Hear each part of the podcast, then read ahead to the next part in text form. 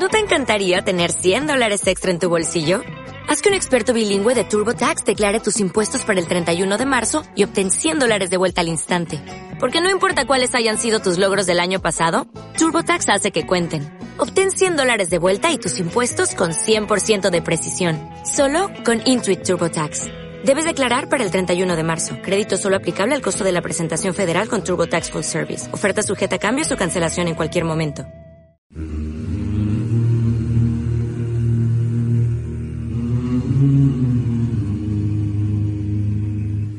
Jaime.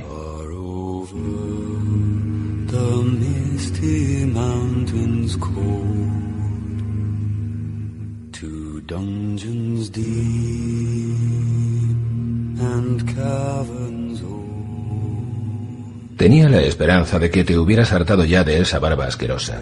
Con tanto pelo en la cara parece Robert. Su hermana había dejado el luto y se había puesto una túnica verde jade con mangas de encaje de mir. Del cuello le colgaba una cadena dorada, con una esmeralda del tamaño de un huevo de paloma. Robert tenía la barba negra. La mía es dorada. ¿Dorada? Más bien plateada. Cersei le arrancó un pelo de la barbilla y lo alzó. Era una cana. Se te está escapando todo el color, hermano. Te has convertido en un fantasma de lo que eras, en un tullido pálido, y sin sangre, siempre de blanco. Tiró el pelo. Me gustas más de oro y carmesí. Tú a mí me gustas bañada por la luz del sol, con el agua formando perlas en tu piel desnuda. Habría querido besarla, llevarla en brazos a su dormitorio, tumbarla en la cama. Ha estado follando con Lancel y con Osmund Kettleblack y por lo que yo sé puede que se tire hasta el chico Luna. Hagamos un trato.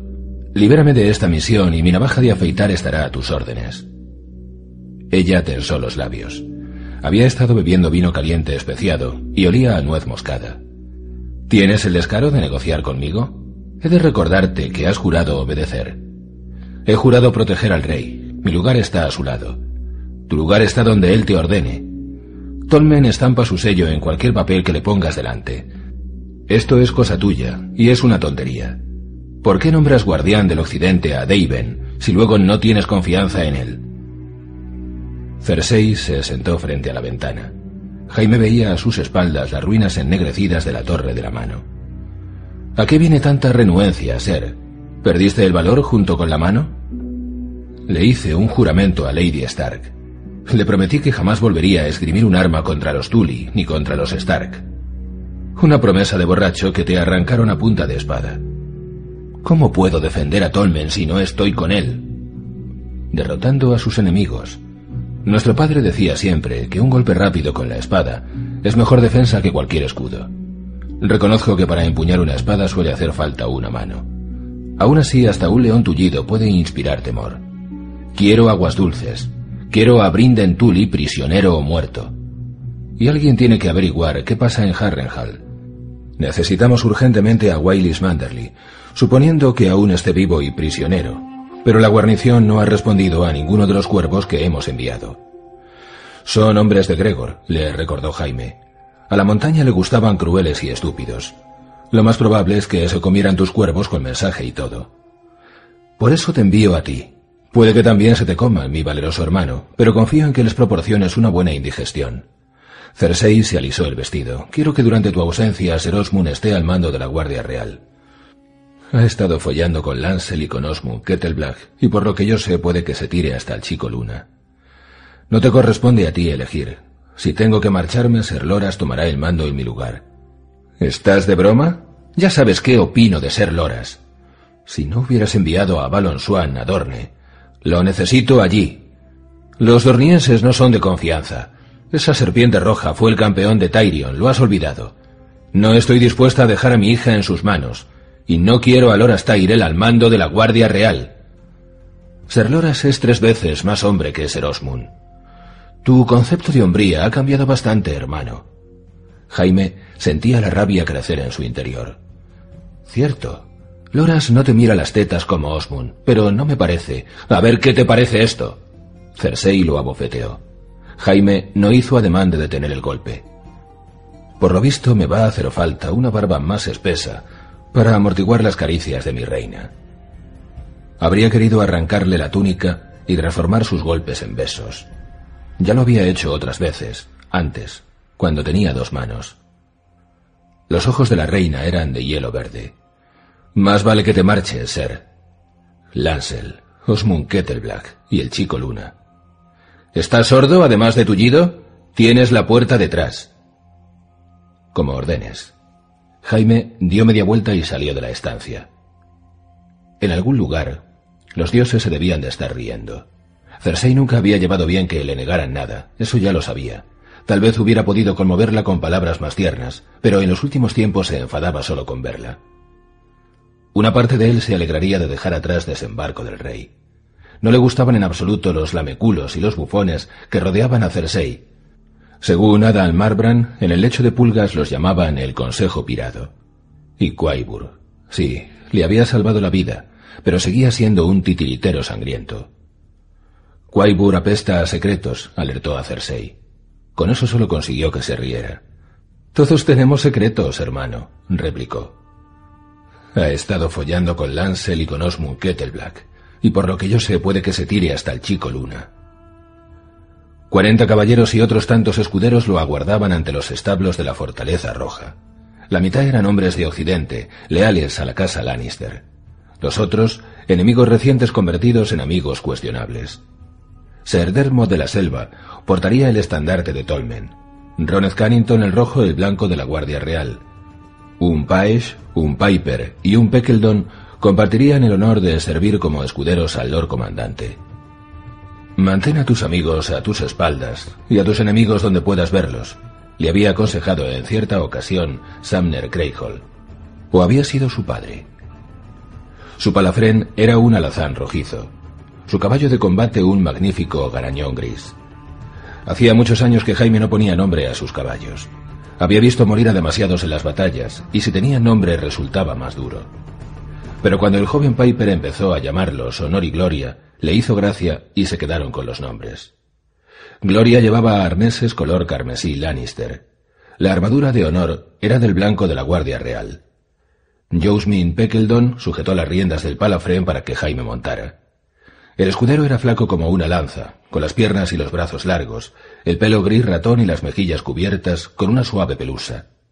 Lucía la capa carmesí de los Lannister, pero en su jubón aparecían los tres salmonetes púrpura sobre campo amarillo de su propia casa. Eh, ¿Queréis poneros la mano nueva, mi señor? le preguntó.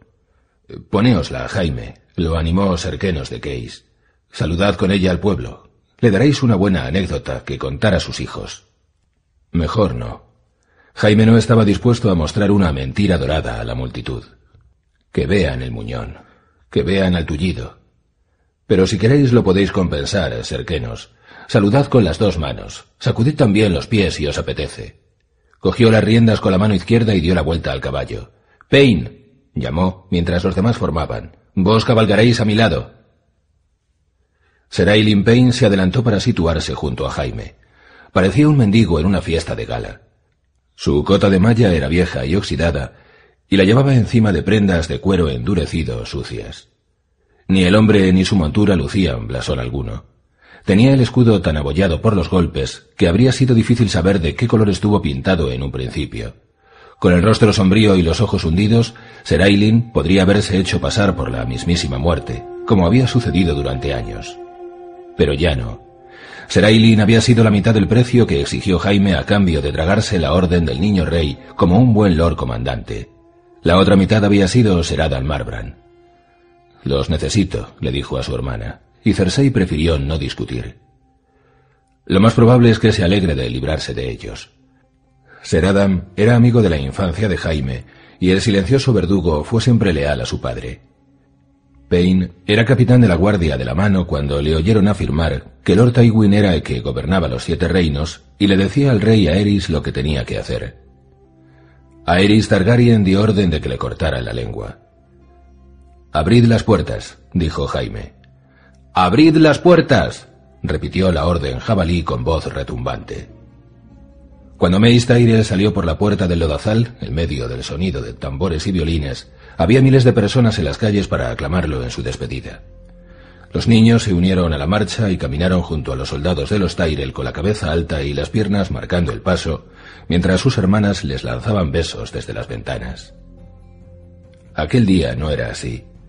Unas cuantas prostitutas les gritaban invitaciones al pasar y un vendedor de empanadas pregonaba su mercancía.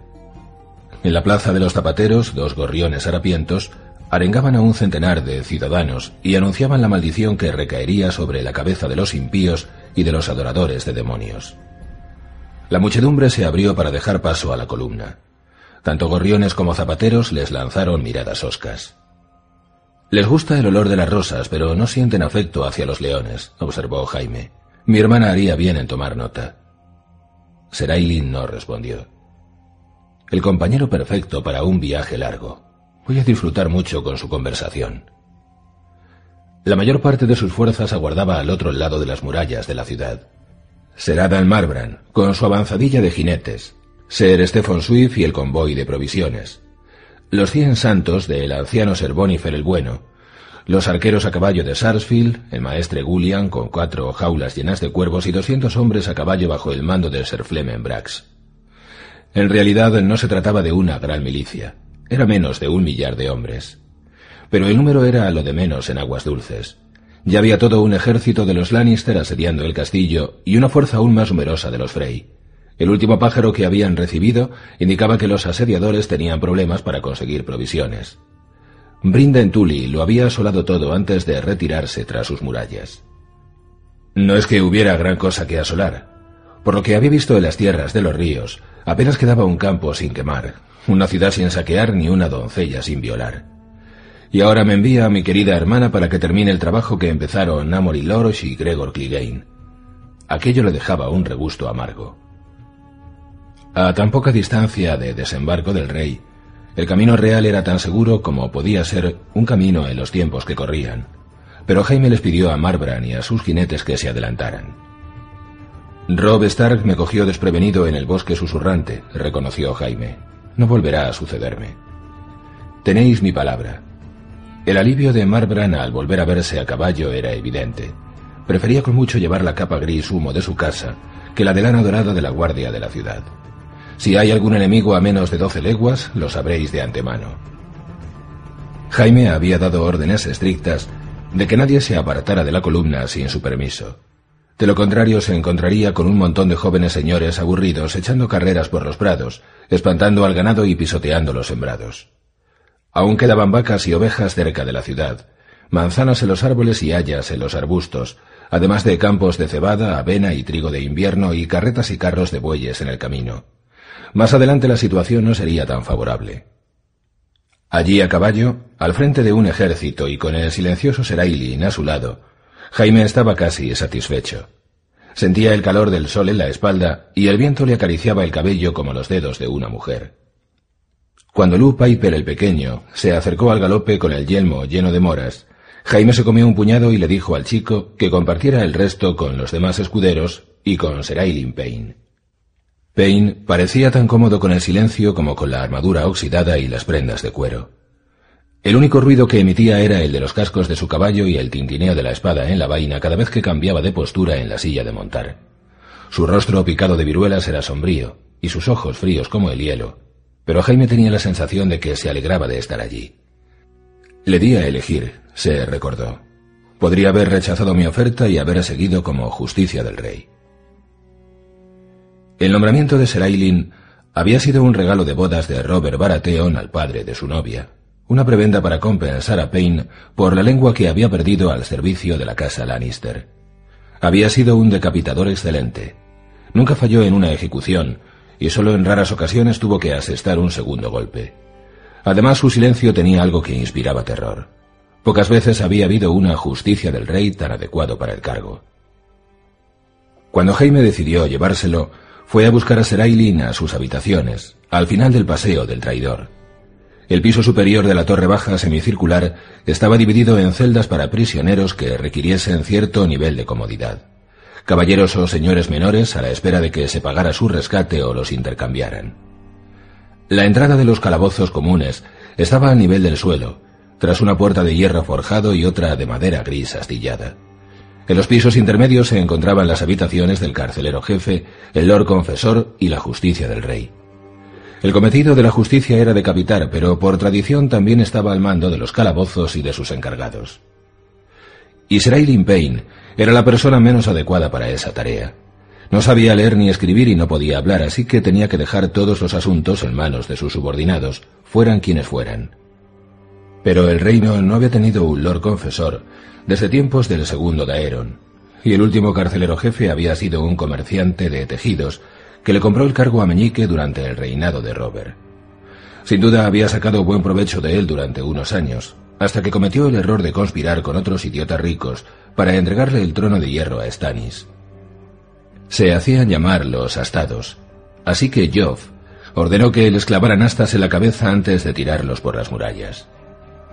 De modo que le correspondió a Renifer Mares Largos, el jefe de calabozos que decía a quien quisiera escucharlo que llevaba una gota de dragón, abrirle a Jaime las puertas de los calabozos y guiarlo escaleras arriba, hasta el lugar donde había vivido Aileen Payne durante quince años. Las habitaciones apestaban a comida podrida y los juncos del suelo estaban llenos de sabandijas. Jaime estuvo a punto de tropezar con una rata al entrar. El mandoble de Payne reposaba en una mesa de caballetes junto a una piedra de afilar y un trozo de hule. El acero estaba inmaculado. El borde mostraba un brillo azul con la luz intensa, pero por el suelo había montones de ropa sucia y las piezas de armadura esparcidas por doquier estaban rojas de óxido. Jaime perdió la cuenta de las jarras de vino rotas.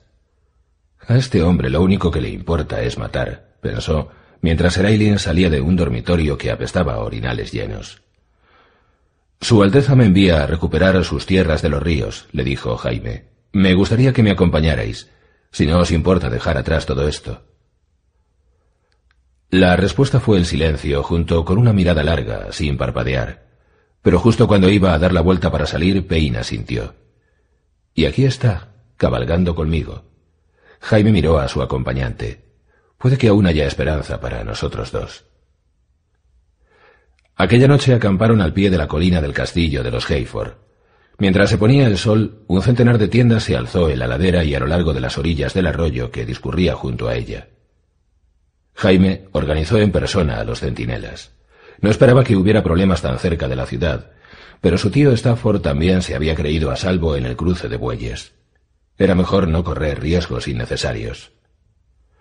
Cuando les llegó la invitación del castillo para que subieran a cenar con el castellano de Lady Hayford, Jaime acudió acompañado de Sir Aileen, Sir Adam Marbrand, Sir Bonifer Hasty, Ronet el Rojo, Jabalí y otra docena de caballeros y señores menores.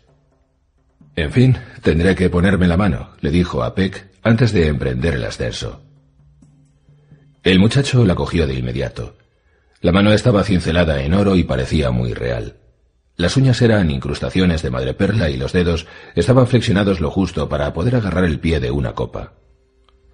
No puedo luchar, pero sí beber, reflexionó Jaime mientras el chico le abrochaba las cinchas al muñón.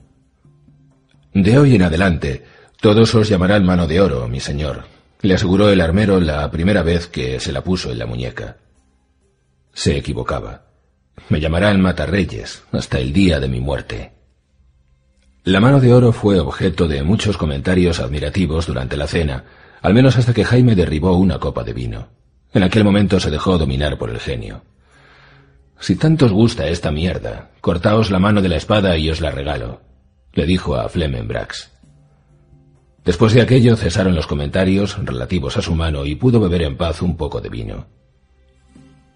La señora del castillo era Lannister por matrimonio, una niña regordeta que aún gateaba. La habían casado con su primo Tyrek antes de que cumpliera un año. Tal como imponía la etiqueta, les llevaron a Lady Hermesand para que le dieran su aprobación, embutida en una diminuta túnica de hilo de oro, con las líneas cizareantes verdes y las ondas en verde más claro de la casa Hayford en diminutas cuentas de jade. Pero la niña no tardó en echarse a llorar por lo que su ama de cría se la llevó a la cama. ¿Seguimos sin noticias de Lord Tyrek? preguntó el castellano mientras le servía la trucha. Eh, sí. Tyrek Lannister había desaparecido durante los disturbios de desembarco del rey, mientras Jaime estaba prisionero en aguas dulces. El muchacho habría cumplido 14 años, suponiendo que siguiera con vida. Dirigí la búsqueda en persona por orden de Lord Tywin, intervino Adam Marbrand mientras quitaba las espinas del pescado. Pero no corrí mejor suerte que Bywater. Yo tampoco descubrí nada. La última vez que lo vieron estaba a caballo, y en ese momento la turba rompió la barrera de los capas doradas. Después de aquello, bueno, encontramos su palafrén, pero no al jinete. Lo más probable es que lo derribaran y lo asesinaran. Pero si fue así, ¿qué pasó con su cadáver? La chusma dejó allí los demás, ¿por qué no el suyo? Tendría más valor vivo, señaló Jabalí. Se pagaría un buen rescate por cualquier Lannister. Sin duda, convino Marbrand, pero jamás se pidió rescate alguno. El chico se ha esfumado. El chico está muerto. Jaime se había bebido tres copas de vino. La mano dorada le parecía más pesada y torpe por momentos. Tanto daría que me hubieran hecho un garfio. Si se dieron cuenta de quién era el crío que habían matado, lo tiraron al río, seguro. Temerían la cólera de mi padre, ya la conocían en Desembarco del Rey. Lord Tywin siempre pagaba sus deudas. Siempre, asintió Jabalí, y con eso se acabó la conversación. Pero más tarde, en la habitación de la torre que le habían ofrecido para pasar la noche, Jaime empezó a tener dudas. Tyrek había servido al rey Robert como escudero a la vez que Lancel. Las cosas que se saben pueden ser tan valiosas como el oro y tan mortíferas como una daga. Enseguida le acudió a la mente Varys, siempre sonriente y con su olor a lavanda. El eunuco tenía agentes e informadores por toda la ciudad. Para él habría sido sencillo disponer las cosas para que se llevaran a Tyrek en la confusión, siempre que supiera por adelantado que la chusma se iba a amotinar. Y Varys lo sabía todo, o eso nos quería hacer creer. Pero no avisó a Cersei de la revuelta y tampoco bajó a los barcos para despedir a Mircella. Abrió los postigos, la noche era cada vez más fría y una esquirla de luna brillaba en el cielo. A su luz, la mano tenía un brillo mortecino. No me servirá para estrangular eunucos, pero al menos le podrá convertir esa sonrisa babosa en escombros rojos. Tenía ganas de golpear a alguien. Serailin estaba afilando el mandoble cuando Jaime dio con él. Ya es la hora, le dijo. El decapitador se levantó y lo siguió. Sus botas de cuero agrietado resonaban contra los empinados peldaños de piedra cuando bajaron por las escaleras. Ante la armería había un patio pequeño. Jaime cogió dos escudos, dos yelmos y un par de espadas romas de torneo. Le tendió una a Payne y cogió la otra con la mano izquierda antes de pasar el brazo derecho por las cinchas del escudo. Los dedos dorados estaban algo curvados, pero no podían agarrar, de manera que no sostenía el escudo con firmeza. Habéis sido caballeros, ser, dijo Jaime, igual que yo. Veamos qué somos ahora. La respuesta de Serailin fue alzar la espada y Jaime se adelantó para atacar. Payne estaba tan oxidado como su cota de malla y no era tan fuerte como Brienne, pero detuvo todos los golpes con su hoja o interpuso el escudo. Danzaron bajo la luna menguante mientras las espadas romas entonaban su canción de acero. Durante un rato el caballero silencioso se conformó con dejar que Jaime tomara la iniciativa en el baile, pero más adelante empezó a responder a los golpes con golpes. Acertó a Jaime en el muslo, en el hombro y en el antebrazo. En tres ocasiones hizo que le resonara la cabeza con golpes en el yelmo. Un tajo le arrancó el escudo del brazo derecho y estuvo a punto de romper las correas que le ataban la mano de oro al muñón. Cuando bajaron las espadas Jaime estaba molido y magullado, pero el vino se había evaporado y tenía la cabeza despejada. Volveremos a bailar, prometió a Serailin. Mañana y pasado mañana. Bailaremos todos los días hasta que sea tan bueno con la mano izquierda como lo era con la derecha. Serailin abrió la boca y emitió un sonido chasqueante. Una carcajada, comprendió Jaime. Algo se le revolvió en las tripas. A la mañana siguiente nadie tuvo la osadía de mencionar a sus magulladuras. Por lo visto no habían oído el estrépito de su lucha a espada en medio de la noche.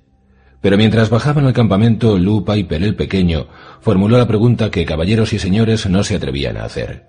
Jaime le sonrió.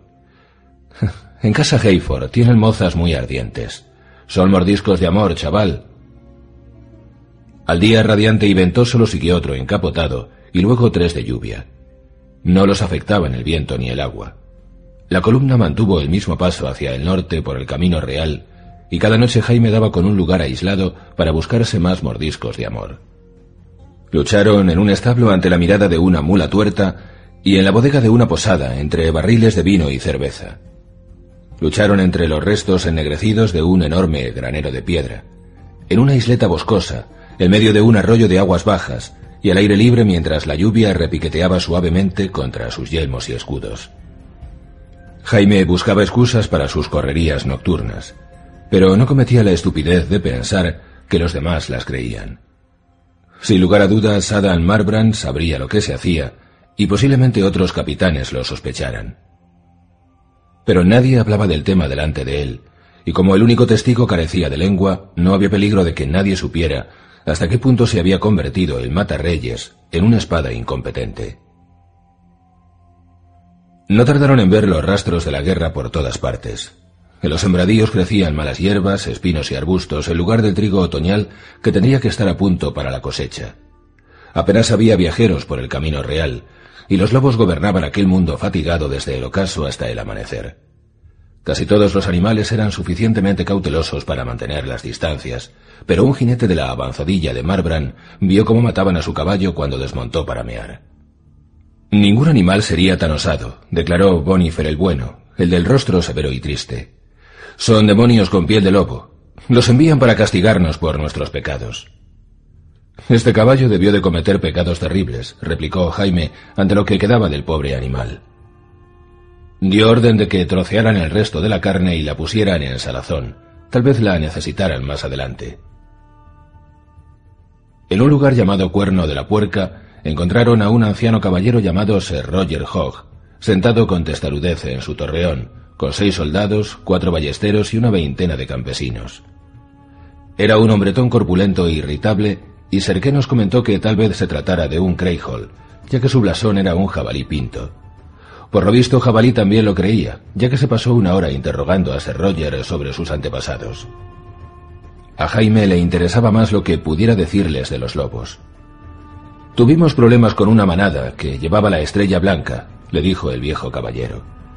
Vinieron a husmear después de vos, mi señor, pero conseguimos echarlos y enterramos a tres entre los nabos. Antes llegó una manada de putos leones, y disculpad la expresión. El que los comandaba tenía una manticora en el escudo. Será Morilorge, le aclaró Jaime. Mi señor padre le dio orden de asolar las tierras de los ríos. De las que no formamos parte, replicó Sir Roger Hogg con tenacidad. Le debo lealtad a la casa Hayford, y Lady Hermesan hinca su pequeña rodilla ante desembarco del rey, o bueno, la hincará cuando sepa andar. Se lo dije, pero ese tal Lorge no quiso escucharme. Mató a la mitad de mis ovejas y a tres buenas cabras que daban leche y trató de achicharrarme en mi torre. Pero las paredes son de piedra maciza, de tres varas de grosor, así que cuando se consumió el fuego se hartó y se fue. Luego llegaron los lobos, los de cuatro patas, y se comieron las ovejas que me había dejado la manticora. A cambio me cobré unas cuantas pieles, pero con eso no llenamos el estómago. ¿Qué podemos hacer, mi señor? Sembrar, dijo Jaime, y rezar para obtener una cosecha tardía. No era una respuesta que infundiera muchas esperanzas, pero no tenía otra. Al día siguiente la columna cruzó el arroyo que marcaba los límites entre las tierras que debían lealtad a desembarco del rey y las de aguas dulces. El maestre William consultó un mapa y anunció que aquellas colinas eran dominio de los hermanos Wood, dos caballeros vasallos de Harrenhal. Pero sus hogares habían sido de adobe y madera y solo quedaban unas pocas vigas ennegrecidas. No había rastro de los Bud ni de sus vasallos, aunque unos bandidos se habían refugiado en las bodegas, bajo el torreón del segundo hermano. Uno de ellos vestía los restos andrajosos de una capa carmesí, pero Jaime lo ahorcó junto con los demás. Se sintió bien. Aquello era justicia. Tómalo por costumbre, Lannister, y quizás sí que acaben por llamarte mano de oro. Mano de oro el justo. A medida que se acercaban a Harrenhal, el mundo era cada vez más gris. Cabalgaron bajo cielos plomizos, junto a aguas que brillaban tan viejas y frías como una lámina de acero batido. Jaime no pudo dejar de preguntarse si Brienne lo habría precedido. Si cree que Sansa Stark trató de llegar a aguas dulces. Si se hubieran encontrado con otros viajeros, tal vez se habría detenido a preguntarles si habían visto por casualidad a una hermosa doncella con el cabello castaño rojizo, o a otra grande y fea con una cara que cortaba la leche. Pero en los caminos no había más que lobos y sus aullidos no le dieron la respuesta. Las torres de la locura de Harren el Negro aparecieron por fin al otro lado de las aguas plomizas del lago. Cinco dedos retorcidos de piedra negra y deforme que se alzaban hacia el cielo. Meñique había recibido el título de señor de Harrenhal, pero por lo visto no tenía prisa en ocupar su nuevo asentamiento, así que a Jaime le había correspondido la misión de poner orden en Harrenhal de camino a Aguas Dulces. De lo que no cabía duda era de que hacía falta poner orden. Gregor Clegane les había arrebatado el inmenso castillo sombrío a los titiriteros sangrientos antes de que Cersei lo llamara desembarco del rey. Sin duda los hombres de la montaña seguirían armando bulla allí como guisantes secos en una armadura, pero no eran los más indicados para restablecer la paz del rey en el tridente. La única paz que habían proporcionado jamás era la de la tumba. Los jinetes de avanzadilla de Seradan habían informado de que las puertas de Harrenhal estaban cerradas y atrancadas. Jaime alineó a sus hombres ante ellas y le ordenó a Serquenos de Case que hicieran sonar el cuerno de Herrock, negro, retorcido, con abrazaderas de oro viejo. Tres llamadas retumbaron contra las paredes antes de que se oyera el gemido de las bisagras de hierro y las puertas se abrieran lentamente. Las murallas de la locura de Harre en el Negro eran tan gruesas que Jaime pasó bajo una docena de matacanes antes de encontrarse de repente bajo la luz del patio donde se había separado de los titiriteros sangrientos no hacía tanto tiempo. En la tierra prensada crecían malas hierbas, las moscas zumbaban en torno a los restos de un caballo. Unos cuantos hombres de Ser Gregor salieron de las torres para verlo desmontar, todos con ojos duros, con boca dura. No podían ser de otra manera para cabalgar con la montaña. Lo único bueno que se podía decir de los hombres de Gregor era que no se trataba de una chusma tan cruel y violenta como la de la compañía audaz. Anda y que me jodan, si es Jaime Lannister, exclamó de repente un soldado de pelo canoso. Es el matarreyes, muchachos. Anda y que me jodan con una lanza. ¿Quién eres tú? preguntó Jaime. El ser me llamaba Boca Sucia, si a mi señor le parece bien. Se escupió en las manos y se frotó las mejillas como si con eso fuera a estar más presentable. ¡Qué encanto! ¿Eres tú el que está al mando? ¿Yo? Mierda, claro que no, mi señor. Anda y que me jodan con una lanza. Boca Sucia tenía suficientes migas en la barba para alimentar a toda la guarnición. Jaime no pudo contener una carcajada. El soldado lo consideró un estímulo. Anda y que me jodan con una lanza, dijo otra vez también riéndose. Ya lo habéis oído, le dijo Jaime a Aileen Payne. Buscad una buena lanza que sea bien larga y metédsela por el culo. Sir Aileen no tenía lanza, pero John Betley, el lampiño, le tiró una de buena gana. Las carcajadas ebrias de boca sucia cesaron al instante. Eh, a mí no os acerquéis con eso. Pues decídete de una vez, replicó Jaime. ¿Quién está al mando aquí? ¿Ser Gregor nombró castellano a alguien? A Poliver, respondió otro hombre. Pero el perro lo mató, mi señor. A él y al Cosquillas, y también a ese chico de Sarsfield. Otra vez el perro. ¿Estáis seguros de que fue Sandor? ¿Lo visteis? Nosotros no, mi señor. Nos lo dijo un posadero. Eh, fue en la posada de la encrucijada, mi señor, intervino un hombre más joven con una mata de pelo color arena. Llevaba la cadena de monedas que perteneciera a Bargo Hout, monedas de medio centenar de ciudades lejanas, de plata y de oro, de cobre y de bronce, monedas cuadradas y redondas, triángulos, aros y fragmentos de hueso. El posadero juró que el que lo hizo tenía media cara quemada. Sus putas dijeron lo mismo. Sandor viajaba con un crío, un campesino harapiento. Por lo que nos contaron hicieron trizas a Poli y al Cosquillas y se fueron a caballo en dirección al tridente. ¿Enviasteis hombres tras ellos? Boca Sucia frunció el ceño, como si la sola idea le resultara dolorosa. No, mi señor. Mierda, claro que no. Cuando un perro está rabioso hay que rebanarle el cuello. Eh, bueno, el hombre se frotó la boca. Poli no me caía bien, mierda. Y el perro, pues era el hermano del ser, así que... Somos duros, mi señor, intervino el que llevaba las monedas. Pero hay que estar loco para enfrentarse al perro. Jaime se quedó mirándolo. Es más valiente que los demás y no está tan borracho como boca sucia. Tuvisteis miedo de él. Yo no diría miedo, mi señor. Se lo dejábamos a hombres que nos aventajaran, a alguien como el ser, o como vos, como yo cuando aún tenía dos manos. Jaime no se hacía ilusiones. En aquellos momentos, Sandor acabaría con él sin siquiera sudar. ¿Cómo te llamas? Rafor, si os parece bien. Me suelen llamar Raf. Raf reúne a la guarnición de la sala de las cien chimeneas. También a los prisioneros. Quiero verlos y a las putas de la encrucijada. Ah, y a Hout. Me quedé consternado al enterarme de su muerte. Quiero ver su cabeza. Cuando se la llevaron advirtió que le habían cortado los labios, las orejas y buena parte de la nariz. Los cuervos le habían devorado los ojos. De todos modos, aún resultaba reconocible. Era la cabra. Jaime habría identificado aquella barba en cualquier lugar. Era un mechón absurdo de tres palmos de largo que colgaba de una barbilla puntiaguda. Por lo demás, al cráneo del cuoriense apenas le quedaban unas tiras de pellejo. ¿Dónde está el resto? preguntó.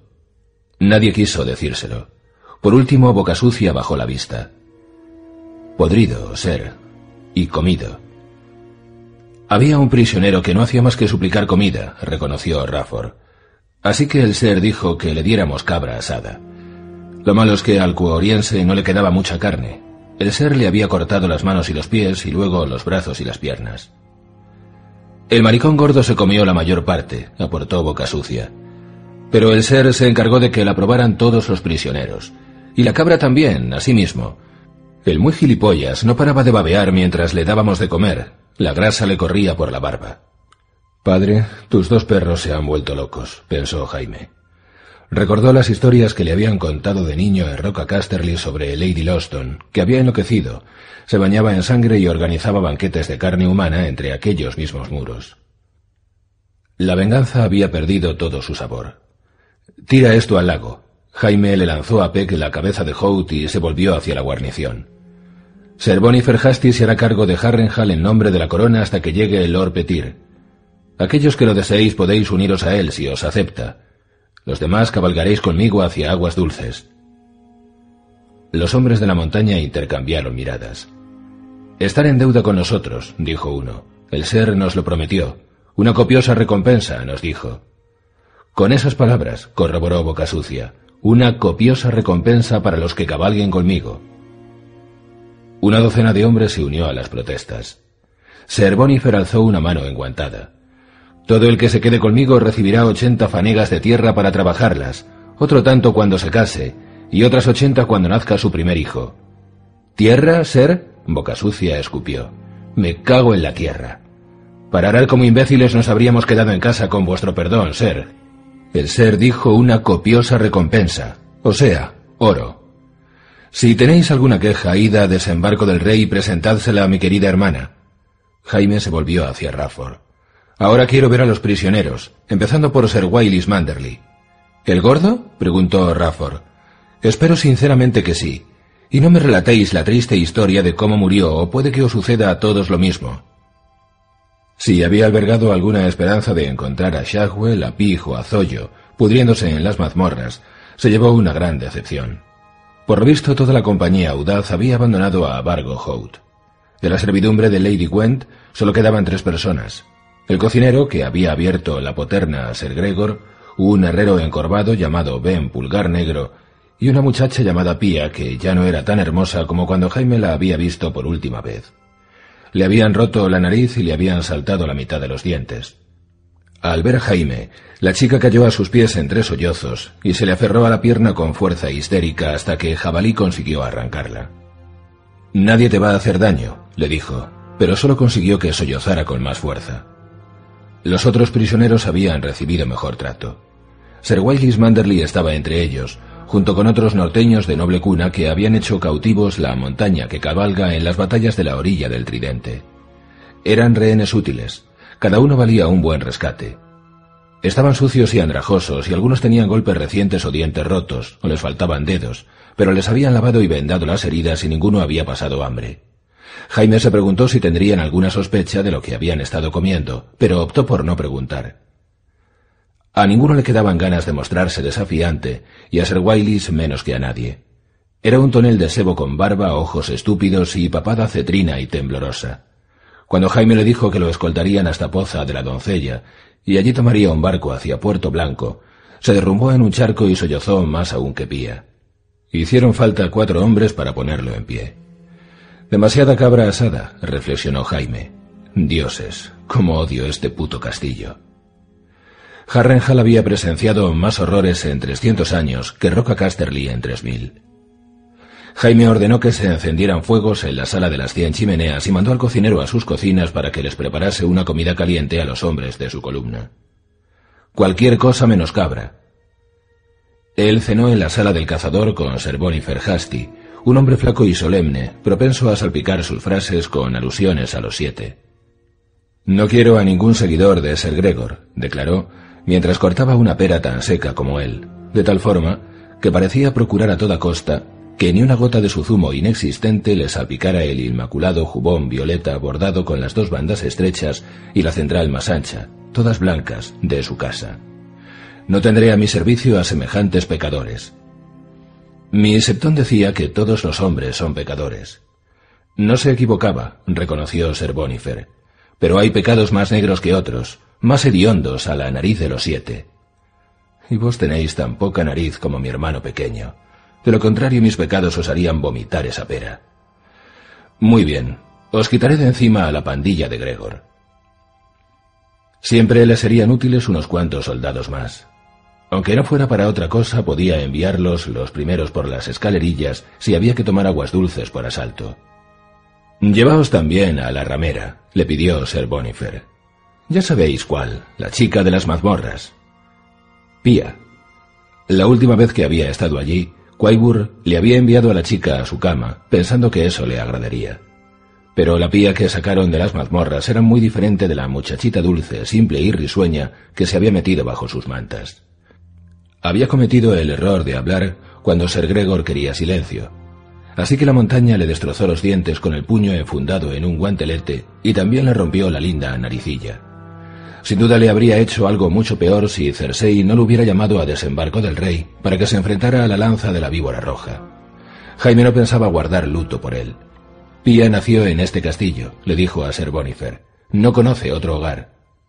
Es una fuente de corrupción, replicó Ser Bonifer. No la quiero cerca de mis hombres, exhibiendo sus partes.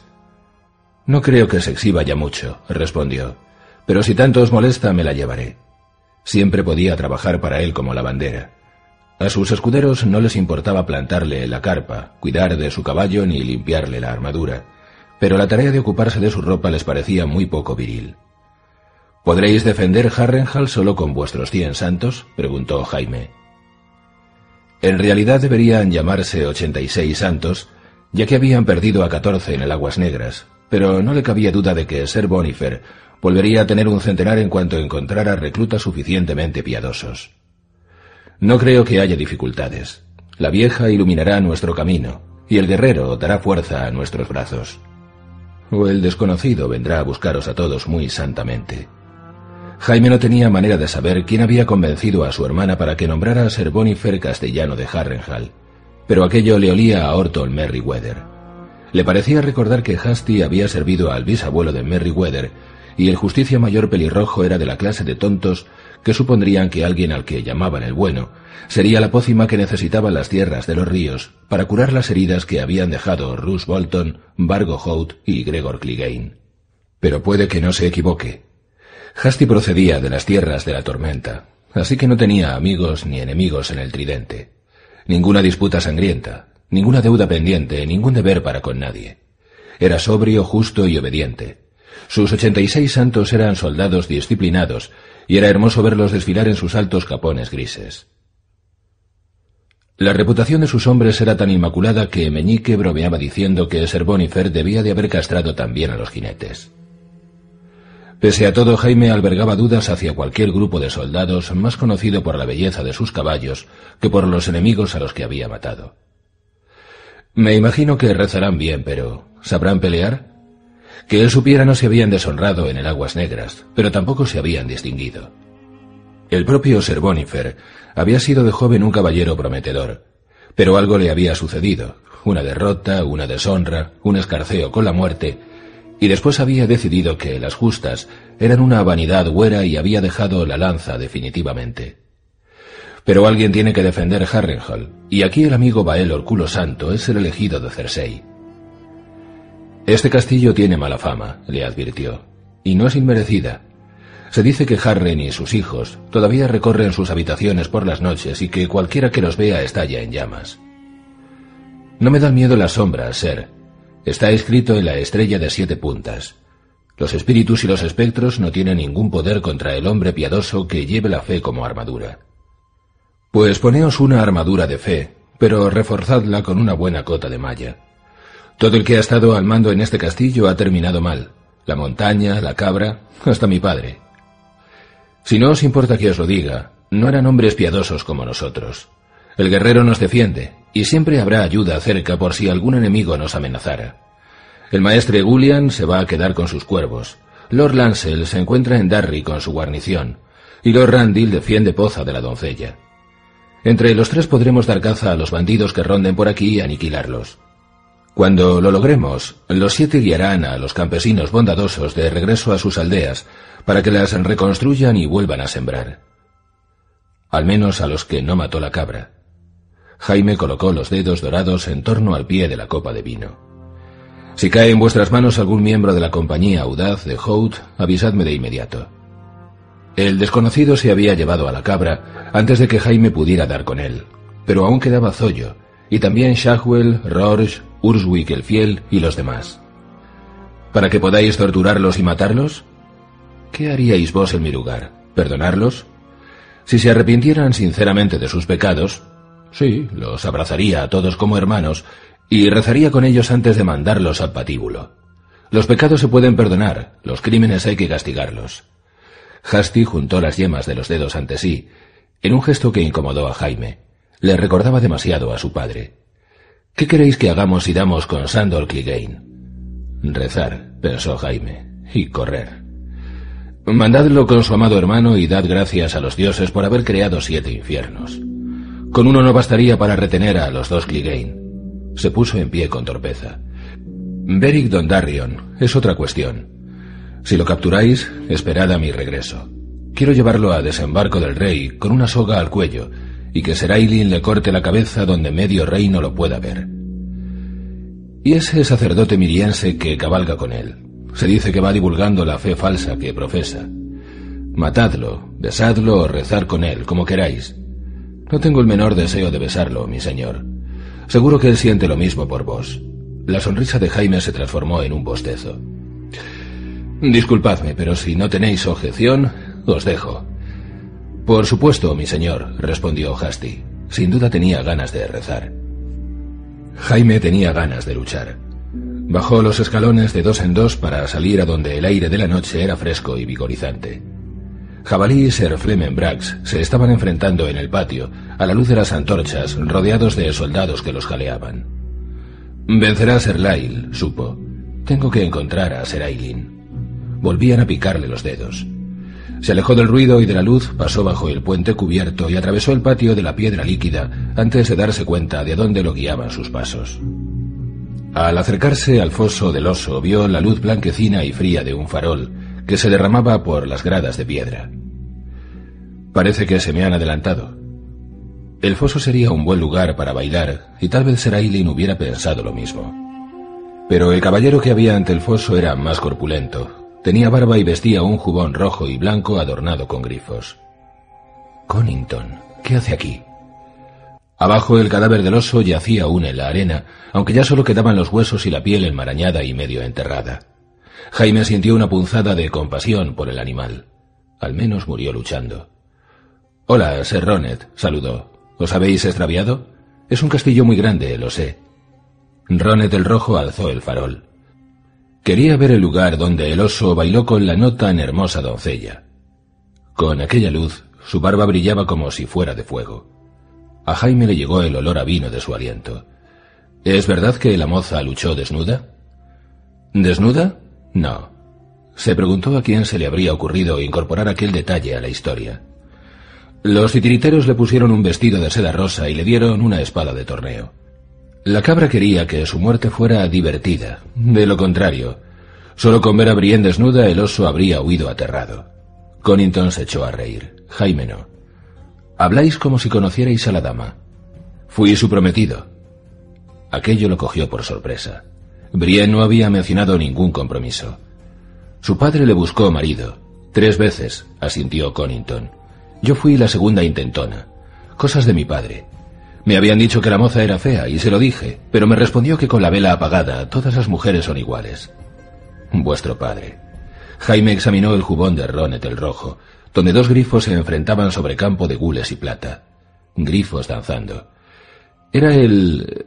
era el hermano de nuestra difunta mano, ¿no? El primo, Lord John, no tenía hermanos. No. De pronto lo recordó todo.